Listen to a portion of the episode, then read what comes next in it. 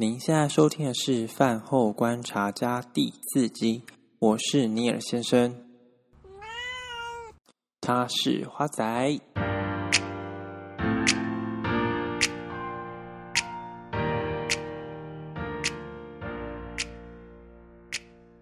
我觉得最近的时间好像过得特别快，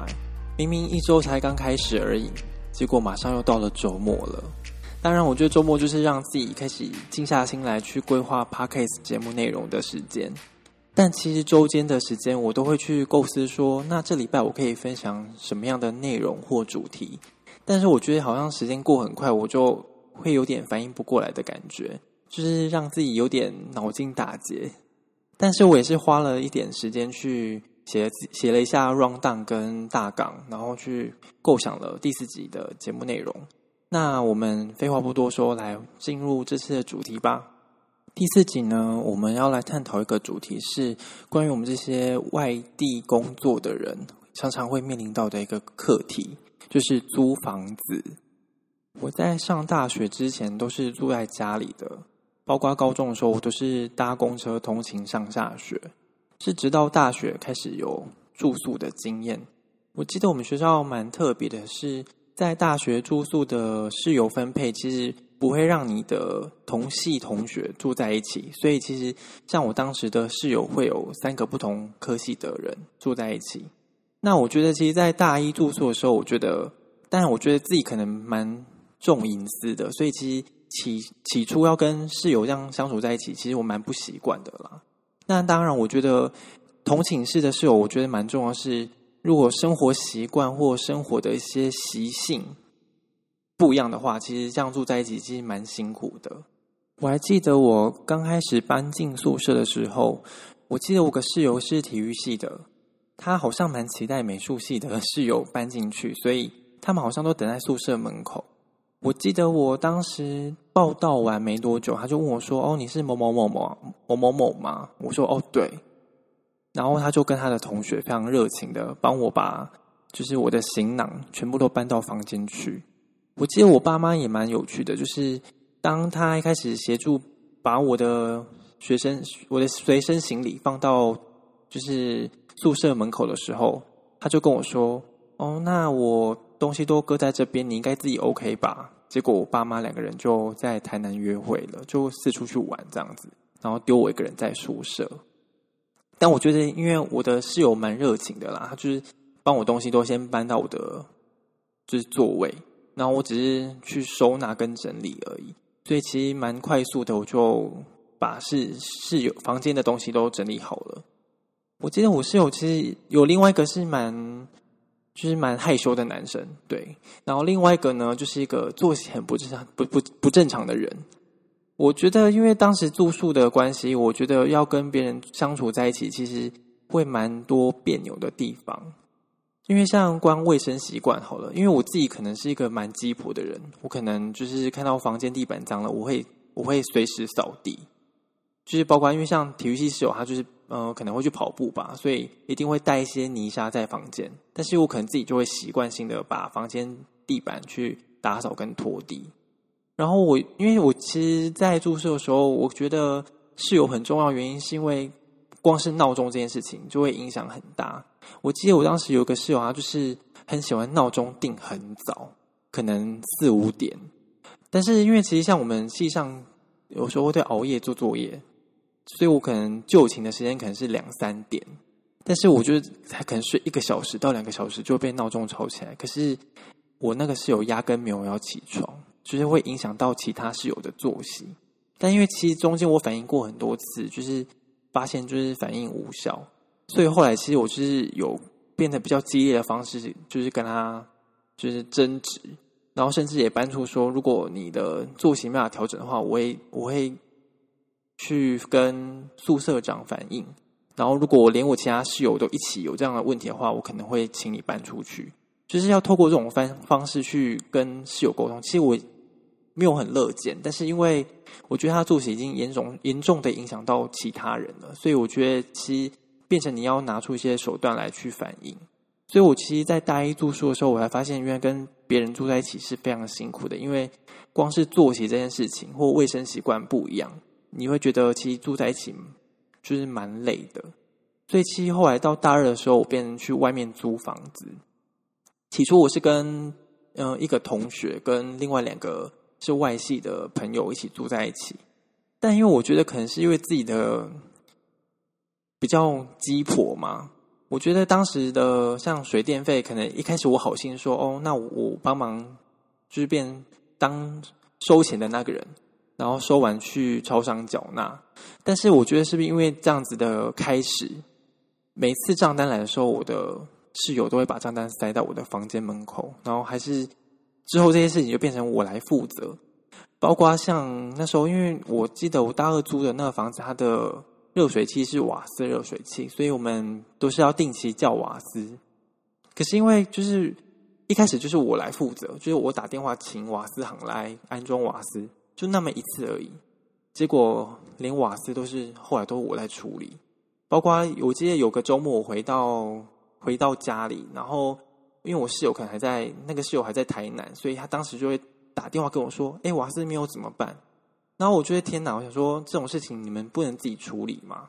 所以我其实发现，就是当你跟别人住在一起的时候，如果大家把方便当做习以为常的时候，其实这样的室友其实这样相处在一起蛮辛苦的，因为他们没办法去体谅你，然后你还是要做一些。其实压根不是你的事范畴的事情，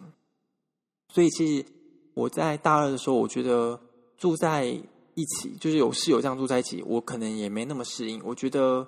因为毕竟我觉得，如果你找的室友是能互相帮忙、互相就是能够体谅彼此的话，我觉得这样是 OK 的。但是因为可能大二当时那个经验没有很好，所以其实到快大到大三的时候，我就想说我要找。自己租的地方，我就不找室友了。大二那时候的房子，其实原本是委托我同学去看的，所以我当时也没有特别留意。但是因为搬进去之后，我发现有个很大的问题，就是因为当时租的房子它是靠路路边，然后因为它是大马路，而且是车很多的那种马路，所以其实因为那个房子算蛮旧的，所以它隔音效果其实很差。所以其实，在那时候住宿的时候，我就觉得隔音很很不好。我也买耳塞去使用，其实发现就是没有用，然后导致自己当时住在那边就是有严重的内分泌失调。所以其实，在租屋的时候，我可能觉得当时忽略了这个很重要的因素，其实导致自己的身身体出状况，其实非常不好。所以，其实我觉得在租房子的时候，一定要自己亲身去看过。还有一个比较特别的经验是，我记得那时候租的那个房子，它就是因为比较老旧嘛，所以它的像下大雨的时候，它其实墙面会有点渗水，所以它其实有那种漏水的状况，导致就是像台风来，然后我的房间就会整个会小小的淹水，所以我就要旁边塞了很多布去吸那些水。其实随便租房子的时候，我就变成要。后来就租房子，我都会特别去留意说，哦，会不会有漏水的问题？但我觉得这是都是要透过这样的经验累积啦。后来大三的时候，我当然就是租到一个雅房，它其实是透天错的。其实我觉得那间还不错的原因，是因为它的房间非常的大，然后又有对外窗，而且是很大面的落地窗。房东非常好，是因为他。蛮体谅学生的，所以他其实房租不贵，而且他是包水电的。我当然知道现在要找到那种包水电的房子应该很难，尤其是在北部应该更难。所以我觉得当时有这样的租的经验，我觉得其实非常难得。我还记得我当时租的那个透天厝，它一楼是嗯可能会停机车的的停，就是停车的地方，然后后面有一个很非常简单的厕的厨房。然后从二楼开始就是房间，然后二楼的时候我记得是有两间，前面一间，后面一间。然后我当时就是住在前面那一间。三楼和四楼也是各一间房间，它其实的结构很简单，因为它是透天厝，所以它的房间结构很简单。然后二楼的房子我记得是它要共用厕所，就是前后房都要共用一间厕所。然后三三楼跟四楼共用一间厕所。所以就是，我记得我一开始住进去的时候，对面是一个上班族的小姐，可是她卫生习惯也没有很好，所以其实我原本在像我在上厕所或者洗澡，我就要自己还要花时间去把厕所都洗过一遍。然后，那我记得那时候那个上班族的小姐是因为她的卫生习惯不好的原因，就是因为她有时候都会把卫生纸丢在马桶里面，或者她洗完澡的时候，就是排水孔的那些头发都不会清。所以我觉得他卫生习惯真的很糟糕。但蛮庆幸的是，因为房东有反映说他的可能一些合房房租的一些状况的问题，所以后来因为合约到了就没有续约。所以其实后来我的室友都是会找我可能系上的同学啊，或者外系的朋友，然后住进来，这样相对可能整个住宿的环境也比较单纯，可能就是毕竟是认识的人。可是因为他是雅房，所以你会自己有独立的房间空间，也不会去打扰到彼此。所以那时候我记得我大三。到硕士，因为我硕士也是读自己原本的学校，所以其实我都住在同一个地方。因为它其实整体的环境跟条件，包括像我说的房租、包水电这件事情，其实让学生的负担减轻很多。所以其实我在那边就租了很久。然后我也简单分享一下，我当时里面遇到一个比较特别的室友。其实原本四楼的室友，他是一个，因为我们那一栋会有一个扫地的清洁阿姨。然后他可能因为在他之前工作的一个地方，可能是有一个保全大哥，然后他可能也在找房子，所以那时候那个扫地阿姨就把嗯四楼那个空房就介绍给那个大哥住。然后因为那大哥的生活习惯也蛮特别的，所以就是他，我记得他好像说他会去夜钓钓鱼这样子。有一次呢，就是我其中一个室友，他是我的外系朋友，然后跟我非常的要好。他他很兴奋的，因为他请他蛮喜欢买一些食物冰在冰箱的。然后有一次他就想要下去冰箱拿个食物的时候，他忽然就大喊大喊我的名字，然后要我下楼看。然后我就想说他在大大惊小怪什么，然后我就下楼看，结果他就跟我说冰箱里面有虫。然后我就看，果然是一盒，他用个塑胶盒装了一一盒满满的虫，他就是应该是面包虫之类的。然后后来我就问那个大哥，他就跟我说：“哦，那是因为他钓鱼要用的虫，所以他把它冰在冰箱。但那些虫都是活生生的，所以它就会在盒子里面那边蠕动。然后我我当时的室友就会觉得：天哪，怎么可以在冰箱里面冰这些虫？他觉得很恶心。但我自己会觉得很恶心，想说冰箱我们都要冰食物啊，或冰一些比较正常会在冰箱出现的东西。但他怎么会把这种虫冰在冰箱里面？我觉得实在太太诡异了。”那我当然就跟他反映说，哦，之后可以不要在冰箱冰这种东西嘛，因为冰我们平常都要冰吃的，你这样冰虫在里面，我们其实会觉得很可怕。但后来那次反映完之后，他就没有做这件事情了。但我觉得，因为有一个特别很特殊的经验，觉得哇，原来是有如果他的习惯很特别的话，其实你会在家里发生一些很印象深刻的事情。好，那我接下来来分享一下我出社会租房子。我其实后来来到台北工作的时候，我可能对于租房子会蛮多讲究的地方，所以我都会可能货比三家吧，我就会去多比较多看。那我后来租的房子，我觉得它其实算蛮不错的，而且价格也是有在我预算之内，然后从中再去精挑细选，选出可能适合自己的房子，然后再去承租。那我这边就把我所有的一些。租房子的诀窍来一并告知给大家吧。呃，一开始呢，我租房子一定会先注意采光的问题，就是因为我觉得我我希望我看到的，就是看得到窗外的阳光。所以其实如果像有对外窗很好，但如果它是对外窗，但是是对内巷子看不到阳光的这种，我就会 NG，我就不会选择它。所以我是希望它是对外的，是可以看到阳光的。所以我觉得采光很重要，这是第一件事情。那第二件事情呢，我觉得就是通风，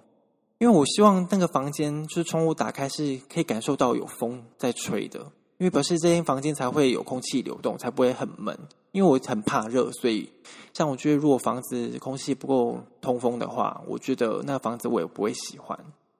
那第三件事呢，就是交通便利。我承租房子一定会先去看过周遭的一些。环境，它例如它的离捷运站近不近，或附近有没有公车站牌等等的，这也是我我看房子第三会注意的事情。那第四呢，就是房间的格局。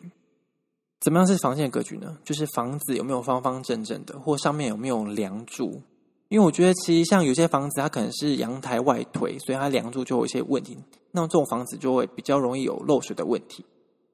然后方正的话，是因为像你买哦，例如像你租的是空房的话，你买家具才会摆得比较整齐，因为你像有些房子，我之前有看过一个是圆弧状的，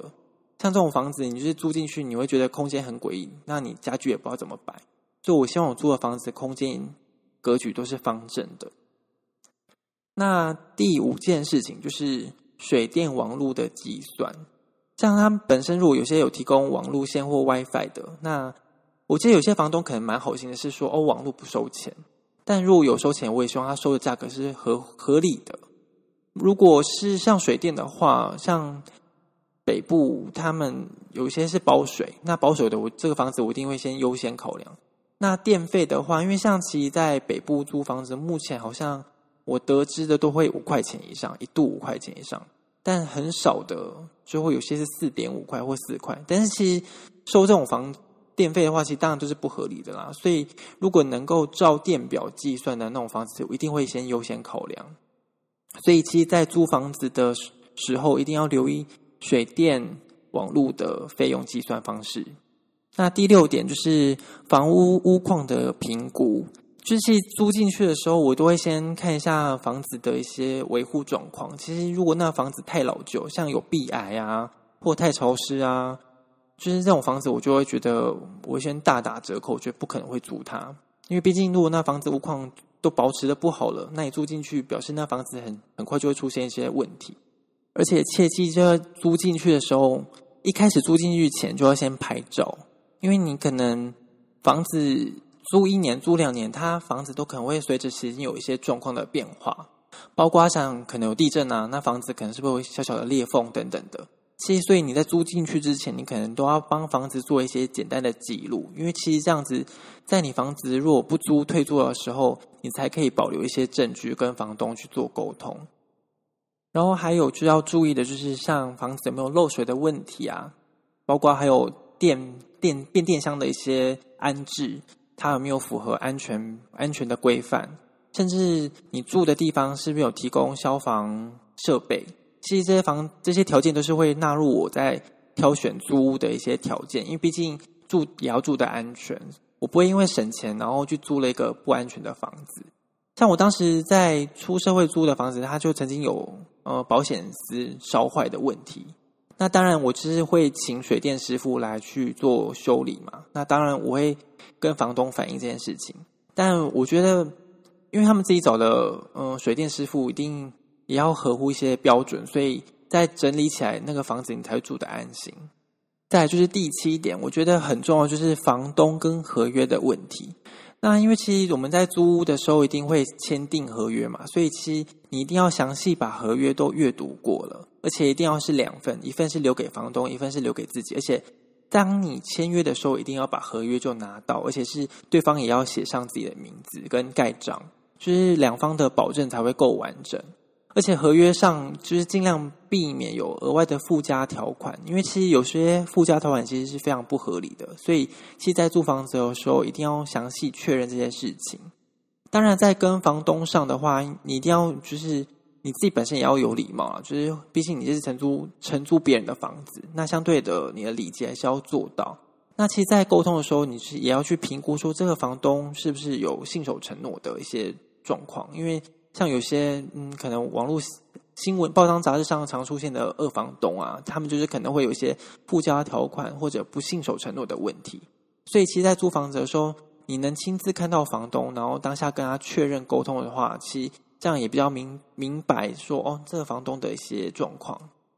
第八点呢，就是房租的溢价。其实，在租房子的时候，我。我一定会跟房东去讨论房租的问题，因为我可能想要尽量节省自己的开销嘛，所以我在房租一定会跟房东议价。就是像我租房子，我希望在薪资的三分之一或四分之一当做我的房租，那这个价格就是我的，